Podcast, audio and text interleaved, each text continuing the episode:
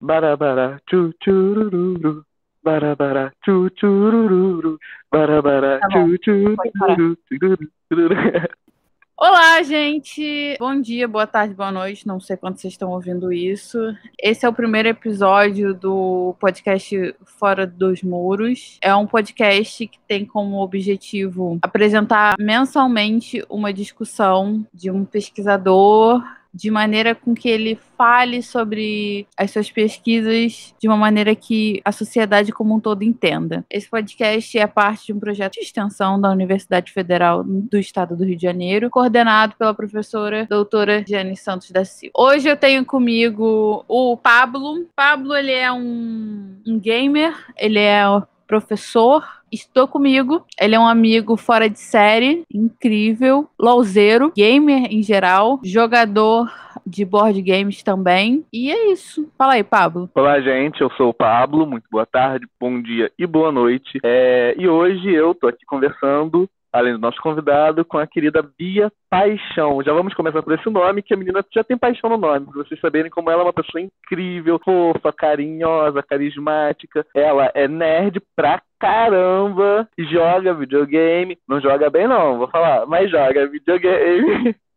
Ela estudou comigo na Universidade Federal do Rio de Janeiro, se formou em pedagogia, trabalha na área, uma pessoa maravilhosa e é uma das melhores amigas que eu tenho prazer de ter na minha vida, que eu vou carregar, se tudo der certo, até o finalzinho dela. Tá, eu queria começar então falando sobre o Diomário. O Diomário é graduado em Geografia pela UFRJ e em História pela FAU. Ele tem pós-graduação em História da África e do Negro no Brasil. Ele é professor da Educação Básica na rede pública e privada há 34 anos, segundo fontes confiáveis. É, ele fez mestrado na Universidade Rural do Rio de Janeiro e a área dele do mestrado foi Educação contextos contemporâneos e demandas populares. Ele é o professor mais celebrado que eu já conheci, tá? E o mais importante de tudo, eu acho, ele é pai da Isis, da Laila e do Cauê. Me diz, Diomário, o que que não cabe no Lattes? Quem é o Diomário? Além disso tudo, se apresenta. É, o que, que não cabe no Lattes é que eu tento, na medida do possível, ser uma pessoa que gosta de rir, gosta de brincar, que sempre tem uma piada e tenta levar a vida um pouco na piada, porque as coisas são muito complexas, até por uma necessidade que nós temos de sobrevivência. Nós acabamos trabalhando em excesso e às vezes negligenciamos com coisas até pessoais, mas na sociedade do capital nós precisamos ganhar esse capital também, infelizmente. É, por muito tempo eu achei que o dia do Diomário tinha 30 horas, porque eu não entendia como que ele trabalhava tanto. Eu não encaixava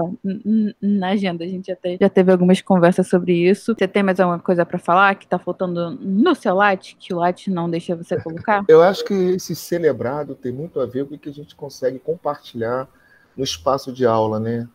Esse meu tempo inteiro, 34 anos de sala de aula, eu sempre falo para eles que eu nunca dei aula, mas eu sei, todo dia dialogo com eles e tento mostrar para eles que eu preciso me superar a cada dia para ser um pouco melhor do que eu fui ontem, que a minha briga nunca será com os outros colegas da mesma área né, de atuação, mas sim comigo mesmo. Tentar ver se eu consigo ser um pouco melhor, que é uma coisa que eu tento levar para minha vida também, né? Junto aos meus familiares, eu sempre tento, na medida do possível, estar sempre colaborando, estar junto, né? E fazer com que a sociedade viva feliz. Eu acho que se tiver todo mundo rindo, vai ser tão bom, tão bom. E de Mário também que não cabe no Lattes, que não poderia falar que ah, ele não bebe. Eu Mas, acho tipo assim, incrível ser como o Diomário não bebe. Eu acho isso incrível. Eu fico de cara, eu falo, como assim esse homem não bebe? Como assim, né? Mas também, mas eu também imagino a loucura que seria se esse homem bebesse. Caraca. Imagina que loucura seria isso. É, o Di- Diomário pra mim é um ser iluminado, assim. Ele tem fãs. A gente vai tentar não ser tão tiete assim do Diomário. Eu acho uma questão de pro- profissionalismo aqui mesmo, sabe? Porque a gente tem que mostrar que a gente tá na moral, sério, fazendo isso de verdade. Então a gente vai fingir que a gente não é tão fã. Mas só fingir, tá, Diomário? Porque a gente é assim. Pra nossa conversa hoje, eu li o texto do Diomário que está no livro Arte de Pesquisar. A gente pode deixar o link em algum lugar pra vocês saberem que livro é. O texto do Diomário nesse livro fala sobre ju juventude. E ele começa o texto falando que tem jovem pra caramba no mundo. Segundo a ONU, em 2014, a população jovem do mundo era de 1,8 milhões de indivíduos. E segundo o, o IBGE no Brasil, esse número é de 51 milhões. Mais ou menos um, um quarto da população do país é jovem. Diomário, a pergunta que vira e mexe surge na internet, e eu queria muito te perguntar, como quase um especialista em juventude, é: o jovem, ele precisa acabar? Não, é óbvio que não, até porque o jovem é toda uma fonte de renovação que qualquer sociedade tem. Então, com essa juventude, eu acho que é fundamental e tem que ser uma política não de governo, mas sim uma política de Estado. Porque o governo oscila, o Estado tem que entender como é importante a juventude e o suporte que ele precisa dar. Nós sempre dependeremos das, das juventudes. Eu é. vou falar das juventudes por quê? É, porque é uma pluralidade. Você não tem como definir o ser jovem de uma forma singular. Cada então, um tem a sua especificidade. Pô, já tá dando spoiler aí do resto da conversa que eu queria fazer com você. Mas eu, que, eu queria começar com essa provocação do jovem tem que acabar e tal, porque é, é um meme da, da internet, né? Que parece que nem os jovens estão satisfeitos com ser jovem. Eu queria entender o que, que é ser jovem, sabe? Porque eu vejo gente de 30 anos falando que é jovem, gente de. Eu sou jovem, tá? Eu tenho 29 tipo... anos. Pois é, o Diomário pra mim é um jovem. Qual é o Exatamente. conceito de jovem que a gente pode apresentar? É, eu, posso, eu posso pensar assim, de duas formas. Uma, dentro até do aspecto geográfico que me levou até a trabalhar com a juventude, né? No quantitativo meu, na questão da faixa etária, né? E a outra é que pensar no espírito. Eu acho que pensar na faixa etária você não tem como. Aí, para dizer que jovem tem que acabar. Porque nós temos que perceber que, do ponto de vista da, da demografia no espaço mundial, né? Essa juventude tende a envelhecer pela faixa etária, mas não está existindo uma renovação etária da juventude por conta da diminuição da taxa de natalidade. Então, uhum. isso está afetando. Agora, por outro lado, pensar filosoficamente, é, o que é pensar ser jovem? Penso eu, né? Eu tento definir. Eu sei que isso é uma coisa muito imprecisa, mas uma, é mais uma reflexão minha. É, pensar jovem não é andar como jovem, ou seja, não é a sua roupa, não, é, não tem nada a ver com isso. O pensar jovem, estar jovem, é você acreditar sempre nas renovações, sempre buscar energia em tudo, estar sempre em movimento de construção, em movimento de não simplesmente de aceitação de tudo que está pré-estabelecido, mas buscar pontes, possibilidades, o que você pode construir reconstruir na sua vida, desaprender algumas coisas e aprender outras. Ou seja, é pensar mentalmente aquilo que movimenta a nossa vida. Eu não sei nem se posso colocar isso como juventude. Por quê? Teoricamente, as pessoas pensam o jovem como aquele ser que é inconsequente, é, é, é, eu não vou dizer incapaz, porque incapaz é um conceito muito complicado, não é isso. É ser inconsequente, e não é bem assim. O momento que você está buscando novas alternativas é, é, é, é, o que a gente tem que fazer cotidianamente. Esses são os nossos desafios. Porque senão nós ficaremos assim, dentro de um padrão já formatado. Isso, penso eu, é muito ruim, porque gera um processo de acomodação. Agora, uma coisa tem que ficar fica muito óbvio para todos nós, que são reflexões que vem fazendo ao longo do tempo. Todo esse processo de transformação, de mudança, não quer dizer que você, enquanto jovem, etário ou jovem do ponto de vista filosófico, você vai modificar o mundo. Você sabe que nós vivemos numa relação de insuficiências. Eu sempre falo na ideia da pedagogia da insuficiência. É pensarmos o quê? Que nós temos que estar em movimento. Ah, mas isso não vai levar a nada. Vai levar sim. Porque se nós ficarmos parados, como aquela questão de, ah, isso é insuficiente, então não vou fazer nada. Não, isso é pior. Nós temos que pensar que está, temos que estar independente do mental, independente da faixa etária, com essa busca, com essas transformações. Penso eu que isso poderá ser um caminho para, num, um futuro mais curto, que a sociedade possa viver um pouco melhor, um pouco mais equilibrada, sem utilizar aquela expressão tolerância, que ninguém precisa ter tolerância com ninguém. É, é tentar entender que tem que se compartilhar esses espaços, ouvir um pouco mais o outro, fazer uma relação de que eu existo porque o outro existe. Isso eu acho que é fundamental. Exatamente. E aí e eu te pergunto agora, Dilmar, fazendo um link com uma outra coisa que você já falou. Você acha que essa nossa sociedade, do jeito que a gente vive hoje, capitalista e em busca do capital, acaba matando a juventude, entende? Eu acho que, é, Pablo, ela não acaba matando a juventude, mas ela cria ansiedade pela luta pela sobrevivência que faz com que algumas situações você reflita, repense se vale a pena você se jogar no abismo ou não. Ela controla, essa estrutura ela vai, vem nos controlando isso e vem nos adoecendo também. Então isso é muito complicado nesses momentos, principalmente para a juventude que tem uma origem pobre, porque você tem uma origem pobre, o tempo inteiro está na busca pela sobrevivência, né? Empregabilidade, coisas mais. Isso, isso me leva a um outro questionamento. Você falou em juventude, né? Você tira essa unificação etária que tem e você pensa em juventudes múltiplas, que você tem uma pluralidade de, de definições para a juventude. Como é que tá a cara, o rosto, o jeito da juventude no Brasil? Você tem algum dado pra gente? Né? Eu, eu, vou até ampliar um pouco até essa ideia das juventudes, né? Porque esse meu caminhar na pesquisa, tentando trabalhar um pouco mais numa linha acadêmica, eu fui tentar ler, ler alguns autores, não consigo ler todos, como nós não conseguimos mesmo dar conta de tudo. Não dá. Mas para entender esse conceito, né, de juventude ou juventudes. E lendo os autores europeus, cada um vai descrevendo uma juventude dentro de uma perspectiva do seu país, da sua vivência. Então, quando eu trouxe essa ideia de pensar a juventude no Brasil, eu comecei a tentar em entender como utilizar aqueles conceitos europeus dentro de uma realidade brasileira. E me deparei com uma dificuldade muito grande, porque nós temos todas umas especificidades que o, o jovem europeu não tem. O, o, caminhar deles. E principalmente a juventude, que é a juventude meu principal foco, que são as juventudes negras, né? Da luta, da busca, tudo isso. Porque, por exemplo, nós podemos encaixar hoje, com a temática, a discussão de gênero, tudo isso, eu acho que dá um, dá um encaixe de pensar Brasil e mundo. Mas mesmo nessa discussão de gênero, quando você mergulha na juventude brasileira, tem muitas especificidades.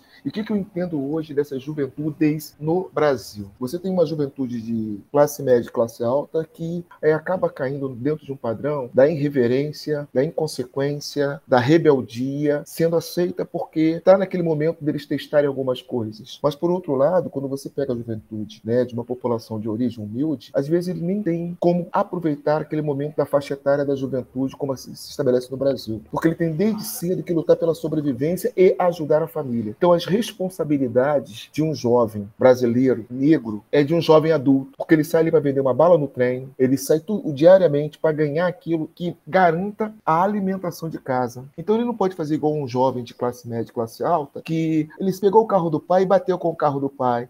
Ah, meu Deus do céu, que traquinagem. Ele não tem esse tempo. Ele está o tempo inteiro, né? Ele está na luta de constituir-se, né? Enquanto um ser desde muito jovem. Então, ele já às vezes eu tendo a falar para vocês que ele, ele pula a etapa, ele sai de uma infância para uma, ter um adulto, sabe? Aquela questão da uhum. faixa etária de, em relação a pensar a, a juventude. Então, assim, qual é o perfil que tem hoje para ser um pouco mais didático, né? Eu acho que nós temos essa dicotomia, essa divisão, né? O que é ser uma, uma juventude de classe média, classe alta, branca, que tem direito a traquinagem, tudo isso, faz algumas coisas e a própria imprensa noticia dentro de outro patamar, que nunca vai ser uma algazarra, foi simplesmente uma brincadeira que ele fez, coitado, é, é porque ele está no processo de formação de amadurecimento. Quanto o mesmo jovem de, das classes populares, né, é arruaça, é tumulto. Vamos pensar na questão da pandemia, né? Você sabe que os jovens de classe média e classe alta estão fazendo festa o tempo inteiro. Mas quando acontece na favela, olha, olha a aglomeração. Então você não consegue fazer né, um tipo de tratamento de, de, de igualdade na avaliação. Agora, pensarmos é que ambas, ambas têm uma energia muito forte. Ambos estão buscando algo. E essa juventude hoje pobre, que eu coloco num destaque muito grande, eles não estão só na luta pela sobrevivência dentro de padrões de ganhar só o capital. A produção intelectual do que essa juventude vem fazendo, de poesia, de slam das moças, tudo isso é muito potente. O grande problema é que o meio de comunicação destaca um fato ou outro. Mas você andando pela Baixada Fluminense, o que você tem de roda de hip hop, pessoal escrevendo, centro cultural, produzindo coisas dentro das favelas, é, é de uma infinidade tão grande que deveria ter relevância. E para deixar já vocês também continuarem perguntando, né? Essa juventude ficou muito exposta agora, nesse momento da pandemia quem organizou as sobrevivências dos mais velhos né, dentro das comunidades? Quem foi para a rua? Quem foi buscar? Né? Então, eu acho que a gente precisa entender e não ficar pensando simplesmente, como alguns gostam de falar, que a juventude não está politizada. Está politizada sim. Ela pode não estar hoje acreditando dentro de uma estrutura política partidária. Porque política partidária é uma coisa. Para você ser um ser político é outra. Você, nós somos um ser, seres políticos. E essa juventude está aí dizendo simplesmente que esses padrões não me interessam mais. Pablo, você ia perguntar eu... alguma coisa? Não, eu, quando ele falou sobre a questão da diferença da juventude da classe média para a juventude das classes é, mais pobres, eu lembrei muito da questão do, dos rolezinhos que aconteceram, né, alguns anos, alguns muitos anos atrás, porque 2020 foi três, quatro anos em um, por ser organizado, por acontecer, né, da periferia de São Paulo, foi visto praticamente como um crime. É, e se você pensar, querendo ou não, é, é também um ato político, sabe? Essa questão de vamos nos apropriar do espaço, vamos como um grupo chegar naquele espaço nos apropriar porque nós temos o direito. Claro que talvez não tenha sido necessariamente pensado dessa maneira, porque afinal eles estão querendo se divertir. Mas foi, foi, foi um, um, link que eu acabei fazendo. E outra coisa que eu acabei pensando também, Diomário, enquanto você falava, é que como professor de Maricá e organizações políticas que acontecem lá, eu percebo que principalmente o jovem negro da periferia tem se politizado mais, cada vez mais. Lá eles têm umas organizações comunitárias, principalmente com jovens negros, principalmente com mulheres também, que eu acho muito bacana, que eu acho muito bacana mesmo. Eu, eu, eu não, não, não enxergava tanto isso antes, entende? Só que isso, quando você se aproxima, você vê isso melhor. Você vê que tem essa organização, que tem essa politização que eu acho, que eu acho interessante, eu acho legal. Acho necessária também, né? Só para é, completar um pouco do que você falou, vamos ter umas referências. É, o que você colocou agora, o negócio do rolezinho, é igual aquele documentário Olhos que Condenam, né? É igual aquele documentário Olhos que Condenam, que você sabe o que os jovens estavam fazendo ali, aqueles meninos, estavam indo se divertir. O que os jovens de classe média na praia fazem o tempo inteiro, ou dentro dos condomínios deles, ou dentro dos próprios shoppings também, né? Agora, só que é um problema, né? É o tratamento, é o, é o que, que eu enxergo. Porque quando você fala assim, esse rolezinho, é porque aquele espaço não é preparado para esses jovens irem se divertir, né? Aí, recuperando a ideia da geografia mesmo são as territorialidades, né? Como o território bem demarcado. O meu lugar, né? Arlindo Cruz, o meu lugar. Qual é o meu lugar? Você tem que viver em todos os espaços. A cidade é sua. Você não pode ficar guetificado e você não vai ser feliz guetificado, porque a cidade é de todos. Então, assim, é, é, é pensar nisso mesmo. Eu penso até, Pablo, que os rolezinhos, eles podem não ter uma, uma estruturação, preparação política, mas tinha o sentido de chocá-los mesmo, chocar essas pessoas, mostrar que nós podemos também. Nós podemos estar nesses espaços, né? Espaços esses que a cada dia que passa, eles estão mais o quê? Seletos em relação à entrada das pessoas. Porque quando os espaços, né, como esse, você chega lá para trabalhar, para limpar, para fazer a faxina, os jovens estão ali. Estão trabalhando todos eles o tempo inteiro, sem nenhum problema. Eles não têm nem estampa para ficar na frente das lojas. Mas lá no interior, da limpeza, tudo isso, eles estão. É, é, é, é como a sociedade vai demarcando os espaços territoriais. Quer dizer, eu posso estar na praia para vender o refrigerante a você, mas eu não posso estar na praia para aproveitar enquanto momento de lazer. O que, que é isso? Como eu posso pré-determinar pré assim? E se você está indo contra, você não pode. Não, são espaços públicos, porque os meus impostos servem para todos esses espaços. E não tem esse discurso de dizer que o pobre não paga imposto. Paga sim, senhor. A cada oh. produto que você consome, você está pagando. E numa proporcionalidade diferenciada, até pior do que boa parte de quem tem dinheiro. Então ele vai cuidar. Os principais eventos, a praia cuidada é aonde? Vê se em Guaratiba tem o mesmo tratamento que tem no Leblon. Vê se Ramos simplesmente não afundou. Tudo bem que tem uma discussão ampla em Ramos para se discutir a questão da, da despoluição da Baía de Guanabara, que é um processo mais complicado. Mas assim, você não dá espaços de lazer para essa população. E se eles chegam a algum momento, em algum lugar, e se chegar mais dois, já são suspeitos imediatamente. E aí eu remonto tudo isso, como isso é complicado. Né? É, Diomário, é, eu também gostei muito da colocação que o Pablo fez sobre os rolezinhos, porque os rolezinhos foram quase o ápice assim de uma construção histórica é, recente, que é um, um protagonismo que estava em ascensão até um determinado momento e que aconteceu uma ruptura aí. Bem, o que eu queria falar é historicamente, você pode dar um, um panorama histórico desse tipo de representatividade da juventude negra aqui no Brasil, da metade do, do século passado, mais ou menos, bem, bem rápido. O que você o que você puder, o que tipo, passar na sua mente agora, porque eu acho importante, porque os rolezinhos foram um, um ápice disso, sabe? Foram uma um empoderamento econômico, sabe? Desses jovens, de começar a frequentar shopping mesmo, de tipo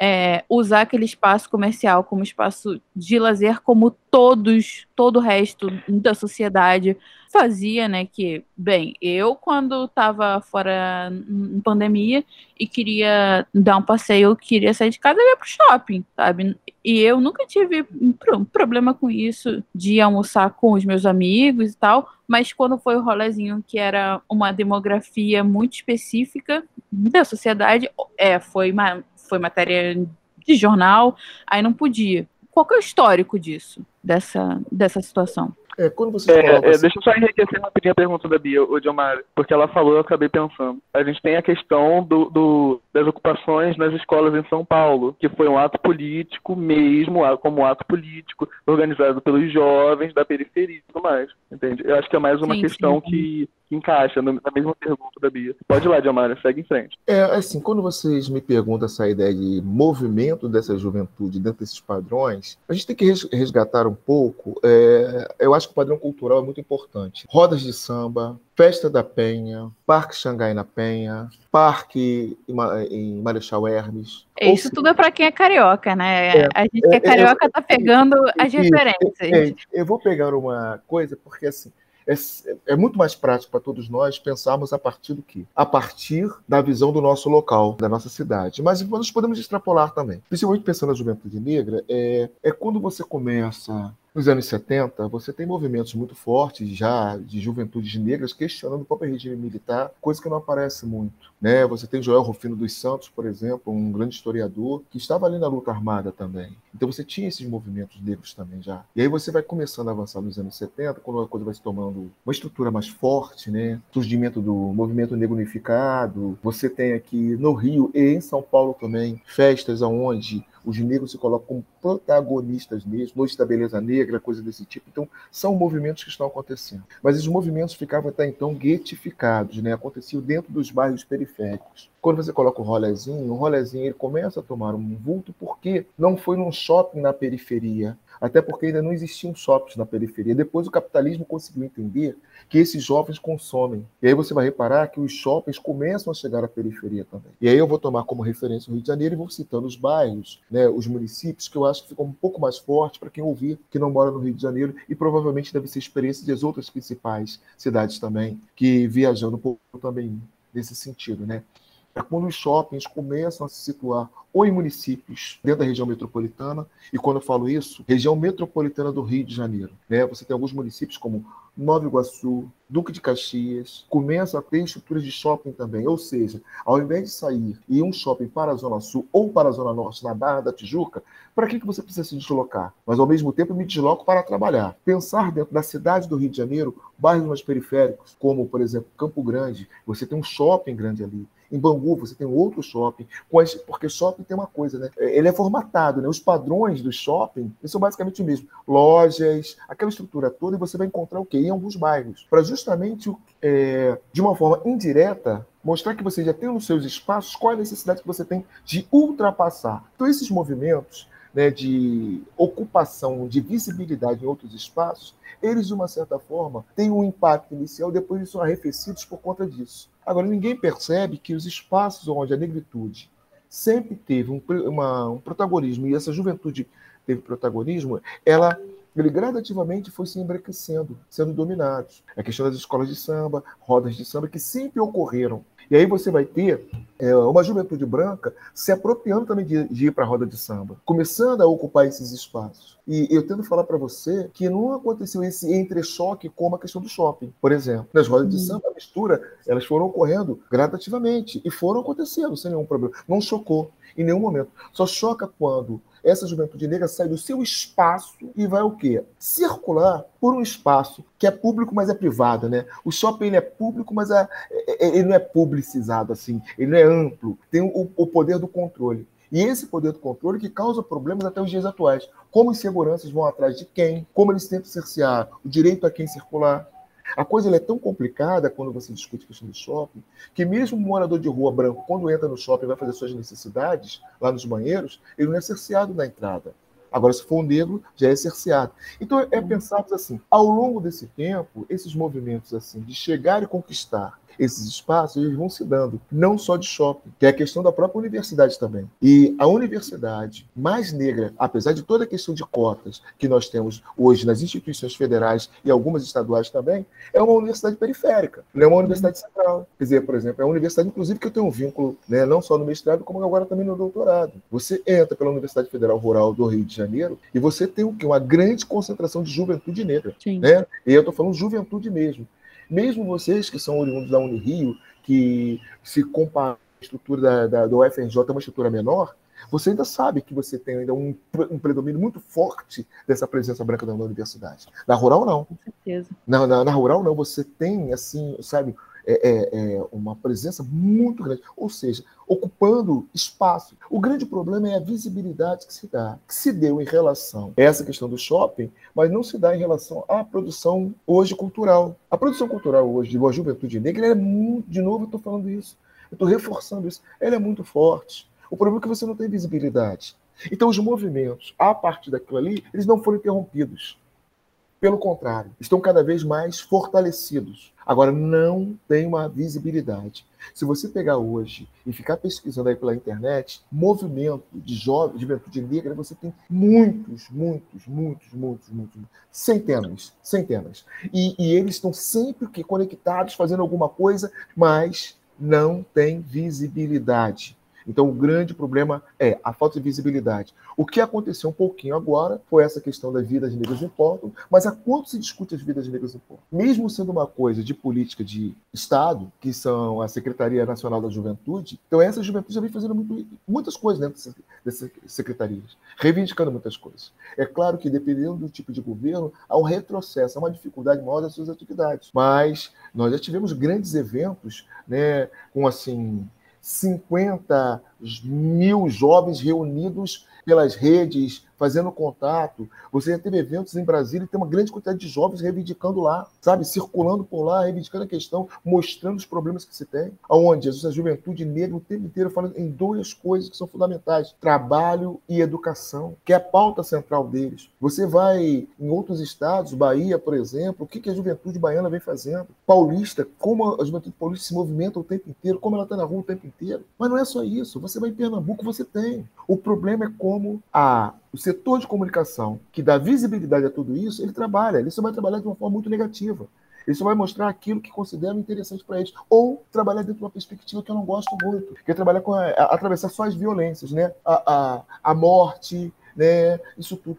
A gente temos que pensar em outro patamar. Temos que é. pensar que, além de tudo isso que dá visibilidade, o Atlas da Violência mostra isso. Ah, bacana mas tem que mostrar também que tem juventude produzindo coisas muito sérias, com qualidade, para até fortalecer a percepção que se tem dessa juventude negra periférica. É, é muito claro como como, como quando a gente fala em, em, em juventude, é, a força econômica que o jovem tem, né? Só que você vê, vai ter, sei lá, a CCXP. Então é um, é um mega evento feito basicamente para jovens, jovens adultos e, e crianças. É um mega evento, é uma coisa é a maior feira geek do mundo. Só que, tipo, tem uma cara muito específica, né, para dar publicidade, né? Tem uma formatação muito específica. É um, é um jovem branco ou, ou uma família branca e, e é perverso como o, o jovem negro é pauta, assim, do noticiário, mas ele é pauta em outros cadernos, não é o caderno de cultura, é o caderno policial, sabe? É, é muito claro essa, essa disparidade que você trouxe mesmo, apesar do jovem e da juventude em geral ser, é quase que por definição, uma potência econômica, porque dita comportamento, dita tendência, dita basicamente os rumos, o futuro econômico da sociedade, sabe? É muito e, Em cima disso, olha como é que é interessante essa questão de como o poder econômico é complicado, nessa questão da visibilidade. Por não conseguir conquistar espaços dentro do trabalho formal, você pode notar aí jovens negros universitários ou não, ou saindo da universidade ou não, estão criando muita coisa, muita coisa. A circulação de dinheiro que você tem hoje dentro de favelas é demais. Essa coisa hoje do fenômeno da hamburgueria que jovens brancos, euro, é, eurocentrados fazem, abrem. Cara, o, menino já, lá já tem há muito tempo. Podrão, cachorro-quente ali da esquina, quanto tempo já se tem isso? Que é um tá jovem muito... que vai lá, faz uma barraquinha, e às vezes nem faz uma barraquinha estruturada,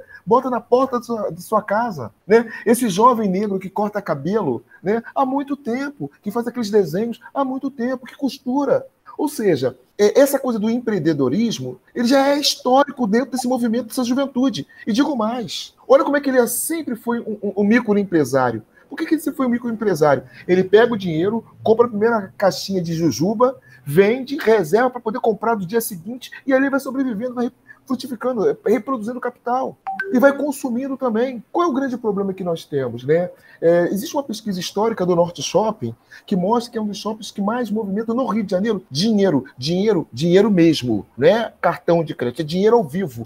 A juventude chega lá e compra. E não pense vocês que é só comprar marcas falsificadas, não.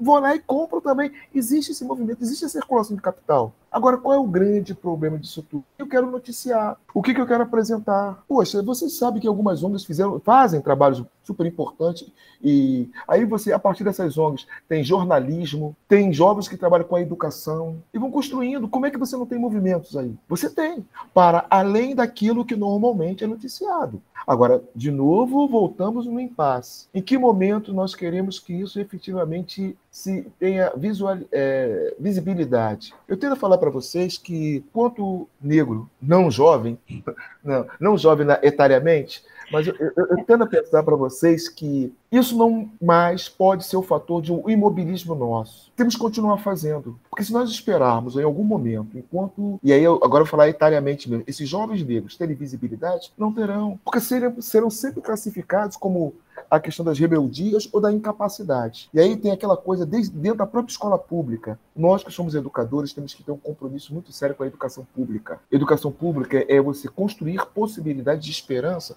no futuro algo acontecer diferente. Nós não podemos ficar como enquanto educador e falar assim: "Ah, esse jovem não aprende". Quem te disse que ele não aprende? Ele pode não querer não querer aprender da forma como você trabalha dentro de um padrão tradicional da tua escola. Aí você expulsa esse jovem. Agora você pode fazer outras coisas sim, fazer outras pontes e dizer que ele não aprende, pede um menino daquele qualquer para falar assim: dança passinho agora. Ele vai mexer com todos os músculos de uma forma tão absurda que você não sabe como. Ou vamos escrever agora uma música. Ele vai escrever uma música de uma forma absurda que você fala assim: não tem a métrica que você exige, mas tem o que ele acredita. Eles são cronistas. Eles conseguem retratar a realidade deles com uma escureza do pensar absurda. Então nós precisamos, aí por isso de novo, que juventude nós queremos trabalhar? E se nós não fizermos esse esforço, enquanto educadores, de estarmos dentro dessa estrutura de educação pública, mas no sentido de transformação, e aí cabe é, reflexão. Michel Appler tem um livro que é maravilhoso. A educação pode mudar a sociedade? São interrogações. E nós temos que pensar nisso. É o que, que a gente vai estar tá pensando nisso tudo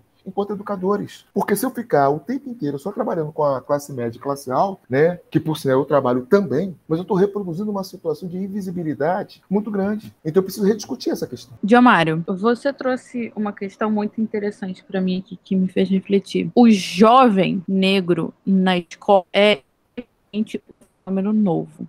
Porque até, até os anos 50, assim, é, você tinha um limite de até quando um jovem, é, uma criança ia na escola. E quem tinha mais dinheiro ia, quanto mais dinheiro você tinha e quanto melhor fosse a sua localização na hierarquia social, você ia avançando a sua escolaridade. Então, o jovem negro, com suas especificidades e, e anseios e tudo mais, é um fenômeno novo para a educação. É, infelizmente, não deveria ser. É, se a gente tivesse um, um histórico de educação um pouquinho mais igualitária, isso não estaria sendo encarada tão tão tão descaradamente agora, né? Tão tão à luz do dia, né?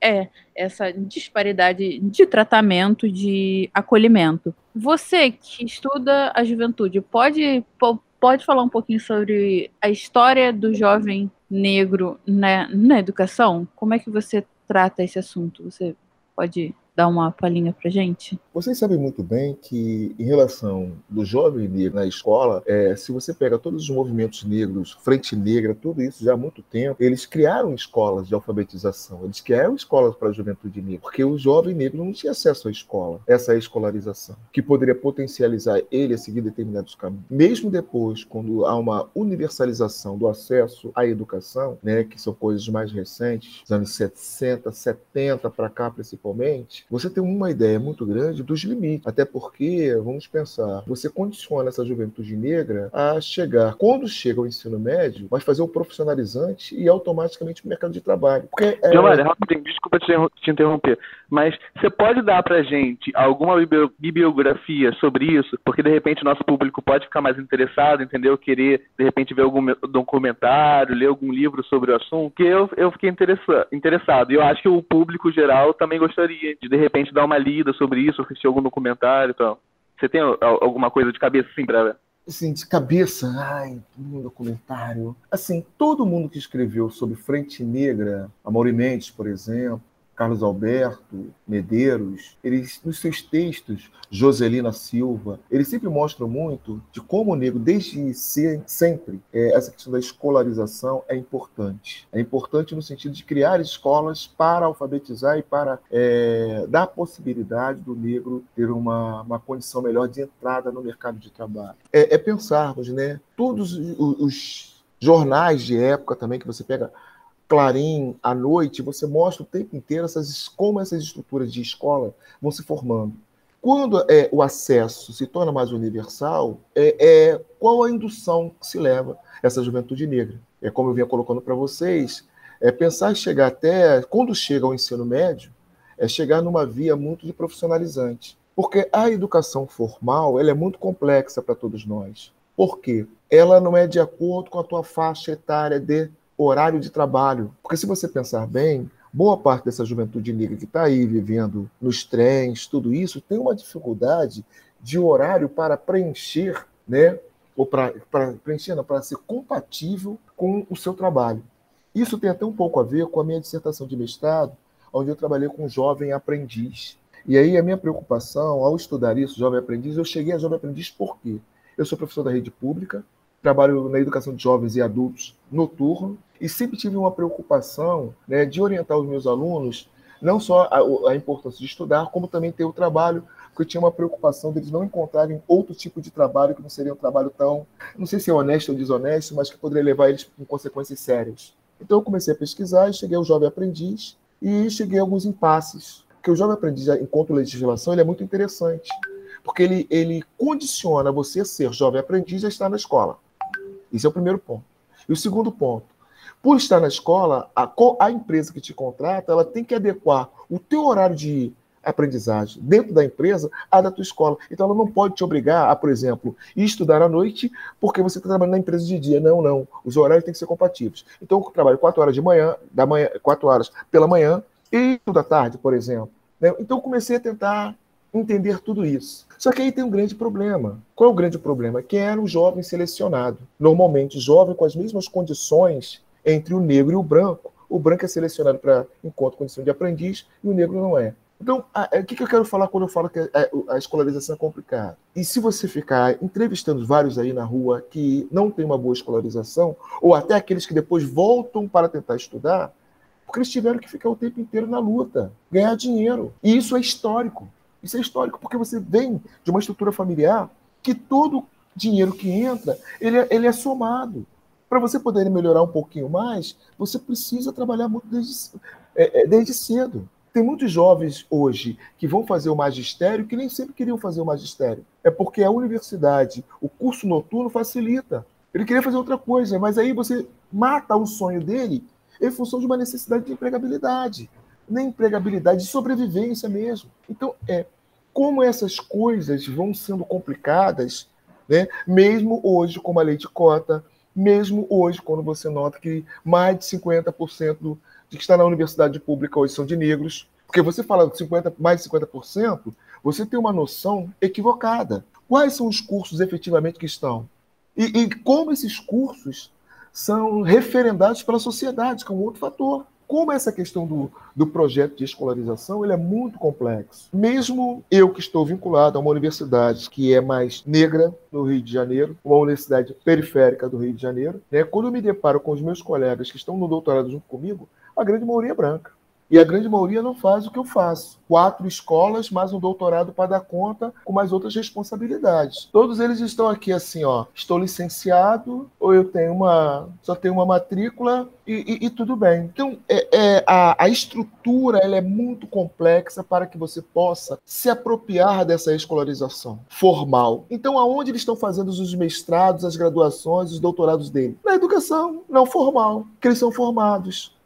Como você vai pegar um jovem desse que trabalha no trem e vai dizer que ele não é um grande economista? Ele administra muito bem aquele dinheiro. Ele consegue se divertir, consegue comprar mercadoria para o dia seguinte, consegue levar comida para casa, consegue comprar sua roupa, trabalhando de uma forma totalmente informal. Esse senhor, esse jovem, ele é um doutor em economia. Como ele consegue, num país desse, com inflação dessa, sobreviver? De novo, é, é, é, eu posso não ter respondido profundamente o que você me fez enquanto questão, mas é pensarmos o quê? Como esse processo de educação ele não nos traz para dentro, enquanto juventude, enquanto negro. Pelo contrário, é barreira, é difícil. E pior ainda, como professor também, às vezes trata essa juventude de rebeldia, das dificuldades. Ele tem que ter uma percepção social muito grande. Ele tem que entender que esse menino, quais são as condições que ele tem para o aprendizado dele. Porque o professor está pensando simplesmente o tempo que ele está dentro de sala de, de escola, dentro de sala de aula. E educação não é só isso. Então ele pode estar ali até focado, mas ele chega em casa, quais são as condições que ele tem para continuar lendo, para continuar estudando, para continuar pensando? Não tem. Ou às vezes ele está ali pensando em outras coisas que ele precisa fazer. Então precisamos relativizar.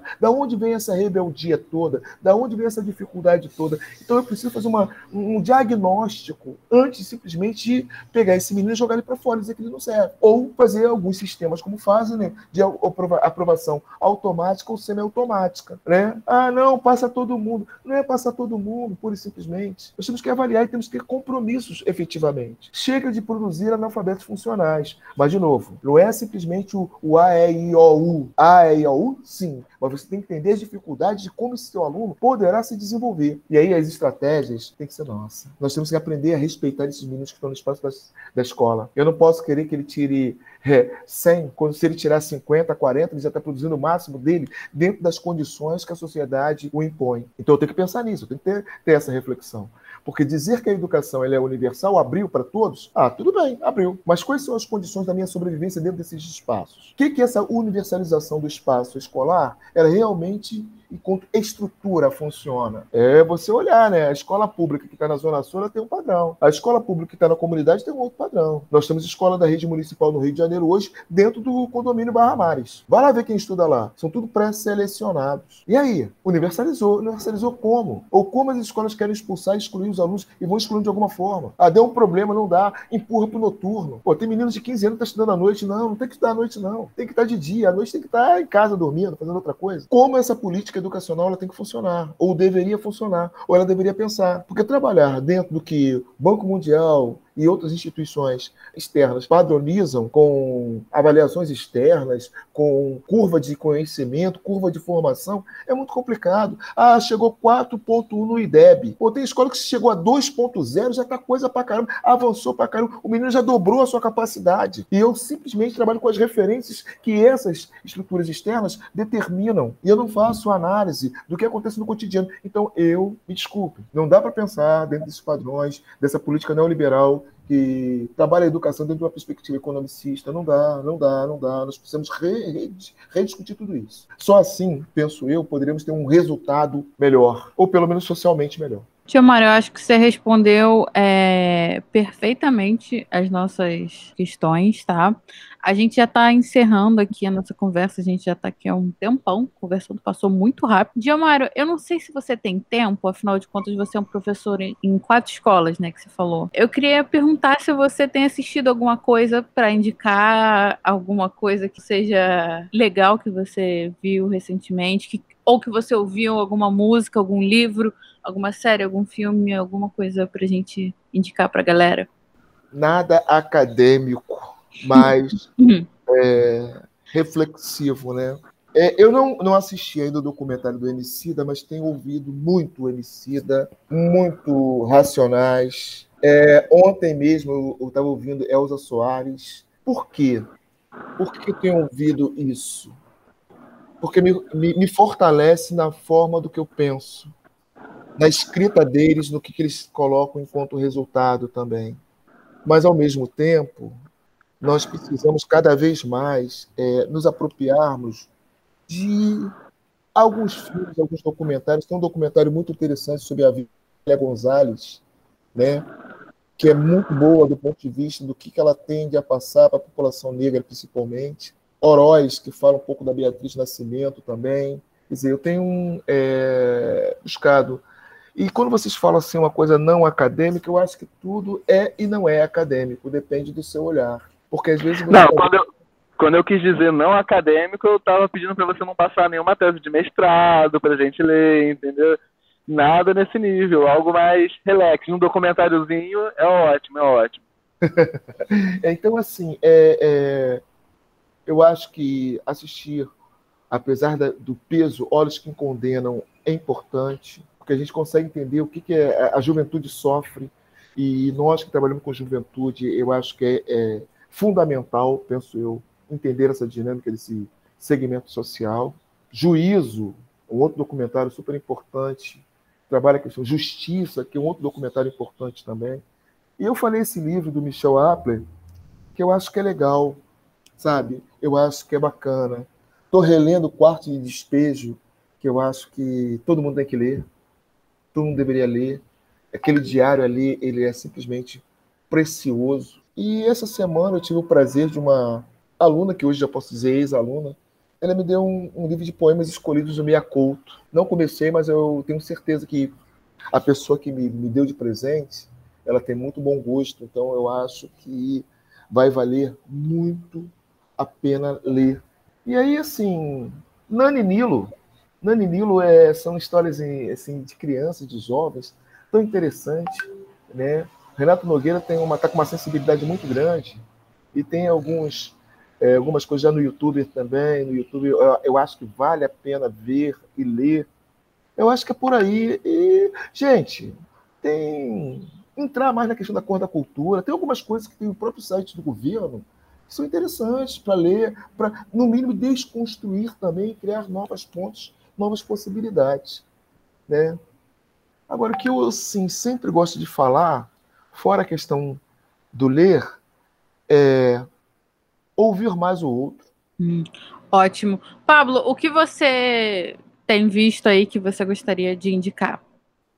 O que, que você tem Pô, jogado? O Mário indicou, a, acho que a, a, principal coisa que, que abrange a nossa conversa sobre juventude, sobre juventude negra e periférica, que realmente é muito pesado, mas Olhos que Condenam é, é, fala muito sobre tudo isso que a gente conversou, entendeu? Uhum. É, eu senti muito quando assisti essa série e eu acho que tem tudo a ver com o que a gente conversou. E, e o, o Diomário falou outra coisa também, que é o YouTube, cara.